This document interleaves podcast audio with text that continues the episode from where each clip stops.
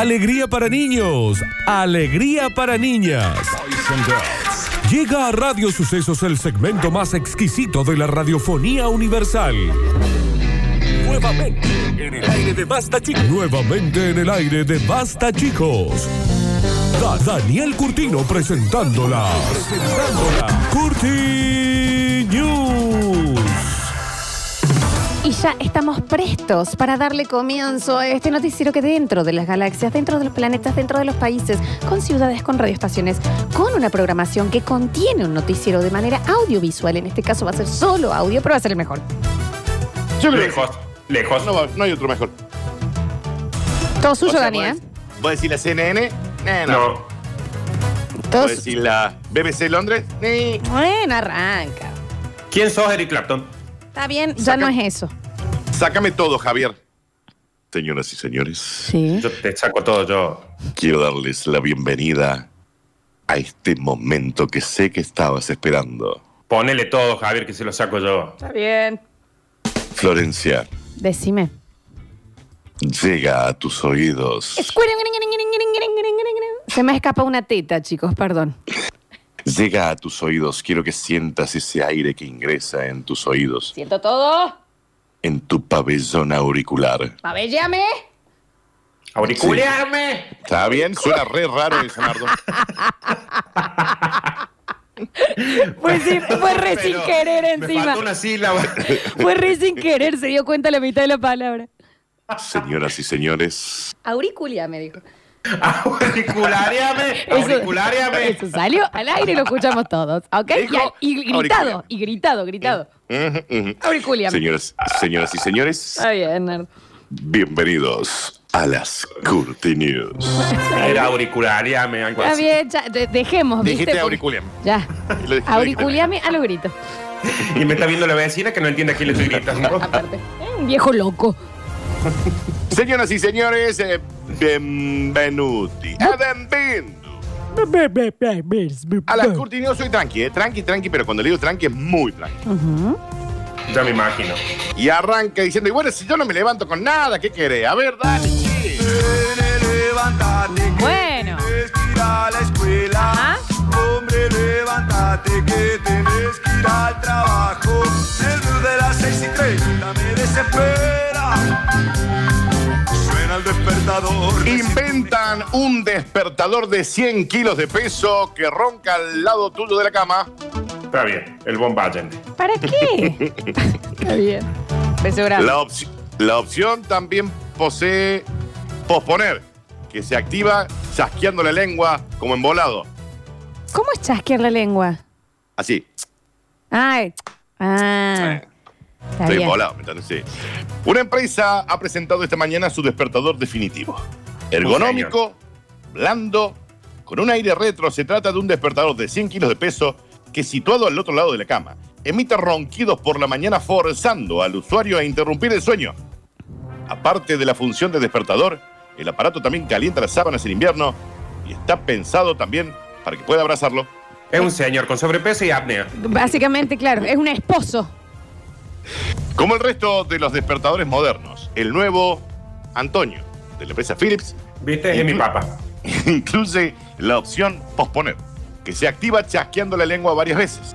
El despertador capta ese sonido e interrumpe los ronquidos, pero solo unos minutos. También sirven los golpes secos con el codo y la frase, Antonio, ya, ya, que Ya estás está, roncando. Antonio, por favor. Cambia la dice- Antonio, cambia, cambia la pose. Y acá dice, Antonio, ya, ya, que estás roncando. Si los ronquidos no son suficientes, el despertador se da vuelta con brusquedad, robándote la manta tuya, No. asegurándote de que no te vuelvas a quedar dormido en invierno. Pe- Pero me parece una pesadilla. Es tener un esposo sin tener un esposo. Soy yo. Es tener un esposo sin la, pla- la parte de la plata. El dispositivo viene equipado de serie con una función relajante que consiste en una burbuja que se hincha y se deshincha al ritmo de los ronquidos, Qué denso. que se- generalmente se lo conoce como abdomen, pero incluso puede emitir un leve silbido. El matrimonio soñado de Lola. Aunque el, mod- el modelo inicial viene Mal. con una funda de fábrica a rayas, existen modelos con otros estampados que recuerdan a los pijamas de toda la vida. En los meses más calurosos se recomienda tirar- retirar la funda o cambiarla por un modelo que venga con boxer y una remerita.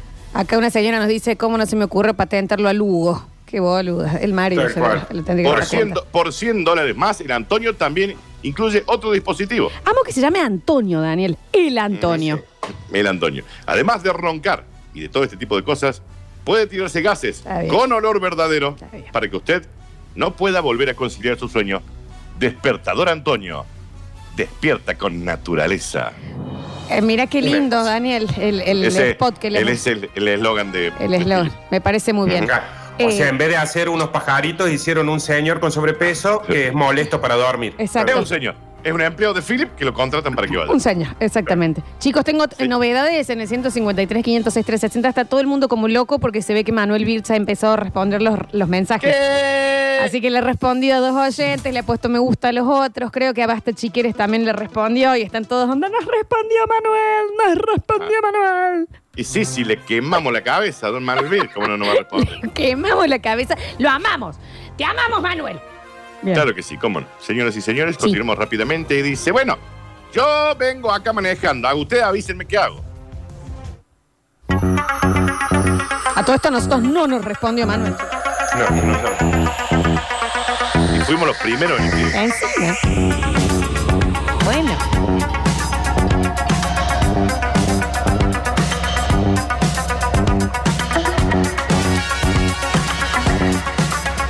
Dos jóvenes se escaparon de un control de alcoholemia manejando un auto imaginario. Ah, está bien, los amo.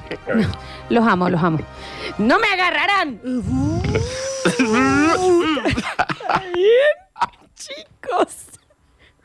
Una soda pedimos. Una sola. El domingo por la madrugada, el personal de control de tránsito urbano estaba realizando controles de alcoholemia en la ciudad de Tucumán. Esta noticia es real. Cuando de repente se encontraron con un inédito hecho. Este momento. También se Tucumán. viraliza- Perdón, Flor.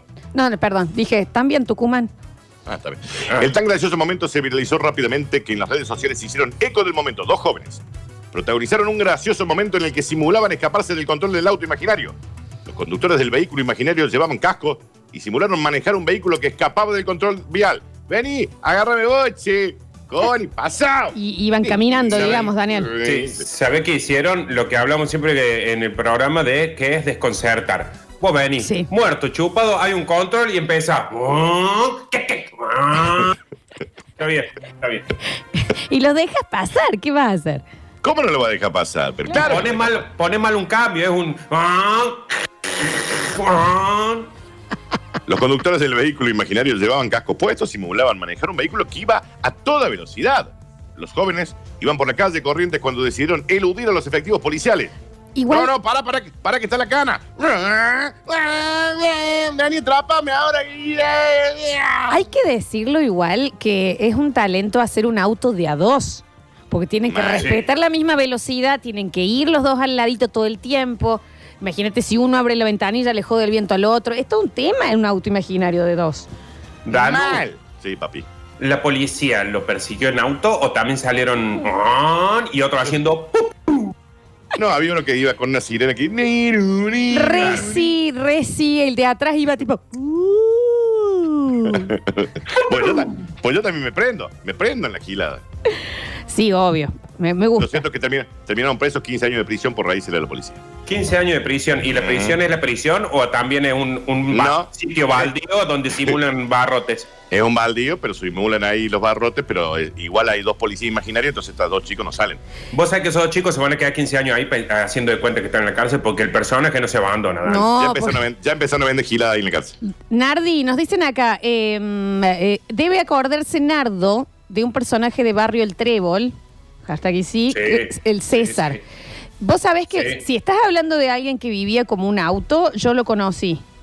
Eh, en barrio, ahí el barrio cerca de casa estaba el César, que era un hombre que andaba como que manejaba un colectivo Está bien, y César. que tenía un perrito en, el- en un brazo y como una, Ah, una no. libretita en el otro, y él andaba por todo el lado haciendo, él era un colectivo, Claro, y sí, sí. nosotros, cuando él pasaba, le hacíamos seña, él paraba, Sí, sí. Nosotros nos subíamos todos atrás como que nos cobraba, Bien. y ahí íbamos cuadras y cuadras, Bueno. todos atrás agarrados del caño imaginario de arriba. Eso empezó un montón, pero yo conocí a Autito, en la facultad, que era un señor que era un poco más grande que los estudiantes, digamos, y eh, él, eh, no sé qué es lo que le pasaba, pero él vivía como un auto. Entonces él estaba yendo para el aula y iba tipo, y metía los cambios, y ponerle cuando iba a la cantina, eh, estacionaba marcha atrás, él vivía como un auto.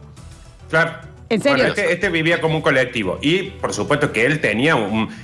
Tenía como un, un- un problema. No. Nosotros, Daniel, Sí, hacíamos eh, de pasajeros, eh, como diciendo, ah, el loco César. Y, y capaz que caminamos 17 cuadras atrás haciendo. Es más, por ahí se le paraba el colectivo y bajábamos todos a pechar, ¿entendés? Claro, Está bien, sí. Chicos, tengo dos cosas para contarles. Primero, eh, que acá hay alguien que conoce a Colectivo y acá hay una chica que me dice, yo conozco a Autito. Y, Está bien. y también tenemos otra cosa, chicos. El teléfono del productor de Manuel Birds, porque un ¿Y oyente sabes se qué? contactó con él y nos han pasado el teléfono. Y acá viene Manuel Birds. No terminamos este año sin Manuel Birds. En vivo, ¿no? En vivo, en vivo, por supuesto. Y lo contagiamos, imagínate. Y lo, conta- lo contagiamos de eso. Señoras y señores, así como quien no quiere la cosa y como que se da maluquillo. Autito de Villallende, sí, Autito de Villallende, ese mismo era. A ver. Ahí está el maluquiño. Dice, Nardi, yo también lo conocí a César, pero a mí me daba miedo. Hasta que un día mi papá me dijo, pero subite el colectivo. Está Sí. bien el padre. Señoras y señores, sean todos bienvenidos al Bonus Track. Acá hay otra señora, Dani, que dice, re que sí, yo también me subí al colectivo de César y le pagaba con hojas. ¿Por qué todo el mundo lo conoce, Exactamente. César? Es que andaba Dani, él era como del trébol, pero cuando él empezaba a hacer el recorrido, iba a barrios inimaginables haciendo el colectivo. ¿eh? Sí, ¿estará vivo? Ah, no ¿Estará sé. vivo? Y Ah, estaría- bien. me, me encantaría averiguar. Pero de- debe ser un colectivo muy viejo ya. Claro, Muy, sí, muy, sí, muy, sí. muy viejo. Señoras y señores, bienvenidos al bonus track. Y le dice el bonus track, Florencia. Pero si te estoy diciendo que es cero kilómetros, hombre, cómprelo. A ver, Cuando conmigo, mami,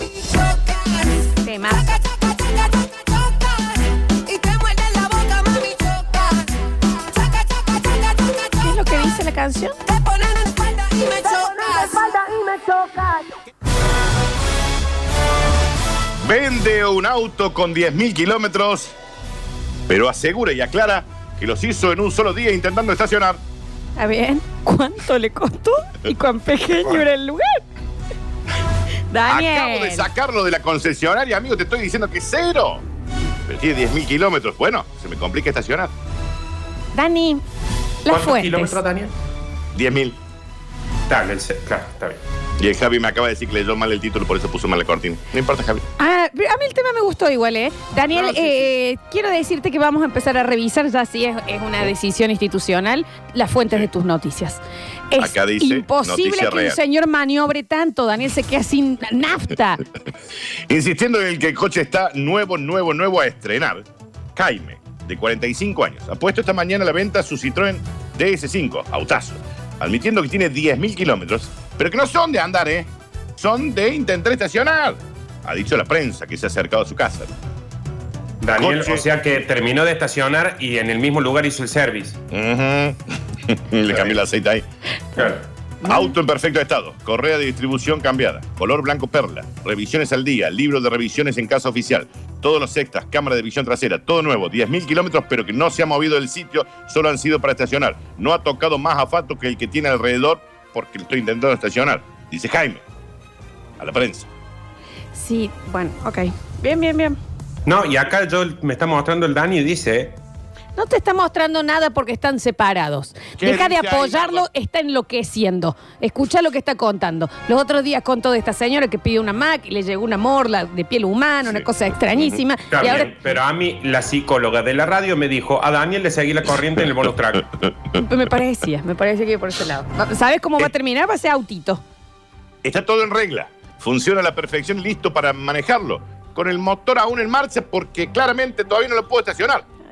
Me urge venderlo. Lo tengo en medio de la calle atravesado como el Dani Campo cuando llegaba a la radio y estoy provocando un atasco en la calle. Me están puteando los de adelante, los de atrás y hace 10.000 kilómetros que estoy intentando estacionar. Porque se te puede complicar, Daniel, pero 10.000 kilómetros.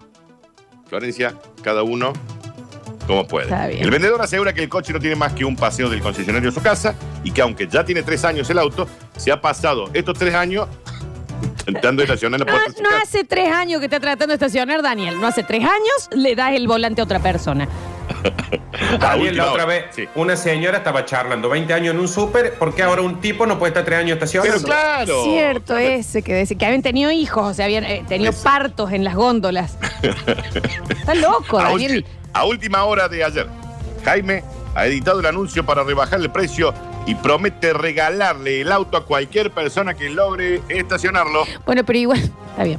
Igual el olorcito a nuevo lo sigue teniendo. Pero claro, Claro. si lo acaba de sacar, lo Claro. acaba de sacar. Está bien, Pero son hace tres años que está intentando estacionar en la puerta de la casa, le llevan comida, le bajan comida, una chata para que haga pis. Le bajan Sí. comida y una chat. Él no se puede bajar del auto, digamos, tampoco. No, Y, tiene- y no, porque le- está tratando de estacionar, Florencia, vos Le- para estacionar un auto te bajas. no. No estoy, no son 10.000 kilómetros. ¿En en cuánto? Le han llevado un baño seco, ¿viste ese baño seco que es como una terita para bañarte? Sí, Daniel, me parece. ¿Sabes qué me parece que has enloquecido? Realmente. Es- ¿Sabes qué? Es muy probable. Es muy probable. Es muy probable. Señoras y señores, estas fueron las cortinas.